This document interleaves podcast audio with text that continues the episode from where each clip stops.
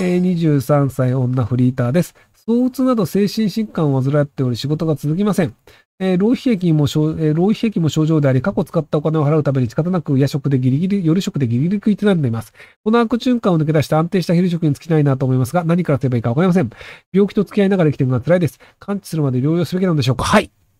あの、えっと、躁うつがある状態で働こうとするので、まともな昼食で働けなくて、結果として見た目はいいので、あの、夜食だったらなんとかなるという状態なんですけど、あの、その状態を5年続けると積みます。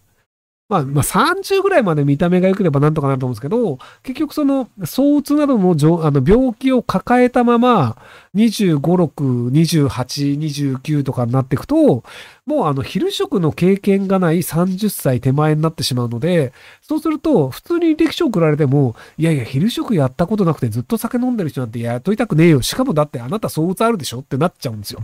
なので、まず相うつを治すが第一にやるべきことなので、なので、あの、療養に、あの、とりあえず振り切るべきで、で、あの、一人暮らししてるんだったら、あの、貯金とか全部下ろして、親にお金とか預けて、もうお金一切ないですっていう状態で、相うつ病のあの、診断書を持った状態で生活を戻ってください。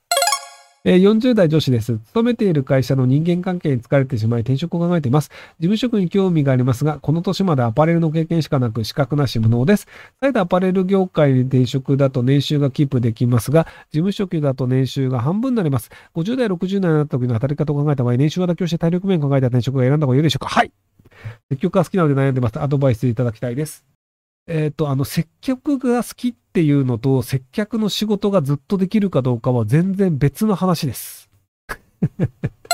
いやー、それであの、僕がこう、なぜ笑ってしまったのかっていうと、あの、女子っていうコメントがいっぱいあったんですけど、まあ、そうですよね。あの、その、接客をしている方で、多分、あの、それなりにこう、男性からもまあ、あの、魅力的に見られるので、多分こう、接客業好きっていうのがあるんですけど、あの、まあ、残念ながら40代女子ギリギリで、50代女子はもう無理だと思うんですよね。っていうのを考えると、もう多分その、人に好かれるというので、人と話をして喜ばれてという状況が、もうあと何年かで終わってしまうと思うのですよ。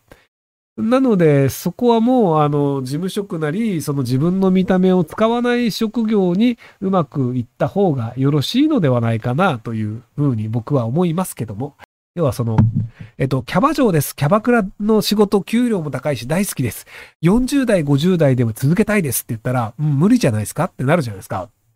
で、やっぱりその接客業で服飾関係だと、その、それなりの見栄えのいい人に勧めてもらったら納得できるんですけど、なんか、例えばじゃあ40代の女性が服買いたいと思った時に、その70代とか80代のおばあちゃんが、あら、お似合いですって言っても、いやいや、お前の世代と違うし、みたいな、なんか適当に褒めてるだけじゃないのって思っちゃうじゃないですか。なので、その、自分の世代の人が褒めてくれるんだったら乗っかるんですけど、やっぱりなんか20個年上とかになっちゃうと、なんか、いやいや、私、あなたの娘ぐらいの年なんですってなっちゃうと思うんですよ。で、まあ、その40代系の服しか売ってない店とかだったらいいかもしれないですけど、あの、ハイブランドとかね。ただやっぱ、20代、30代のお客さんが来るんだとすると、40代、50代の店員さんっていうのはちょっと厳しくなっちゃうんじゃないかなと思いますけども。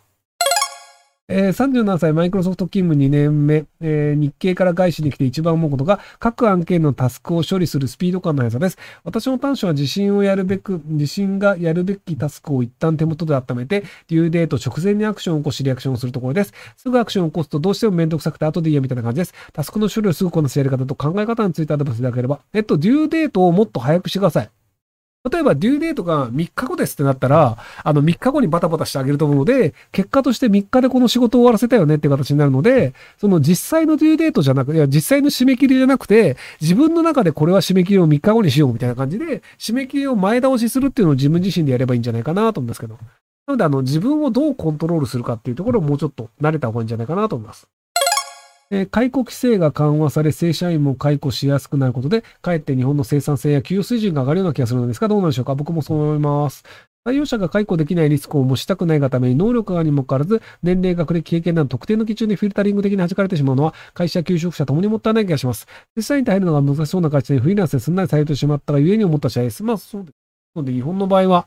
あの、なかなかこう雇用しないということで、あの、首を切れないというリスクを避けるっていうのがあったりするので、なので、僕も、あの、割と解雇自由というか、解雇しやすい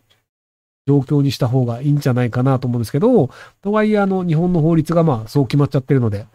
で、その、その左系の人というか野党が多分その、対抗をしやすくするってなると、あの、絶対反対意見が出るので、なので、あの、なかなかそこに手をつけない。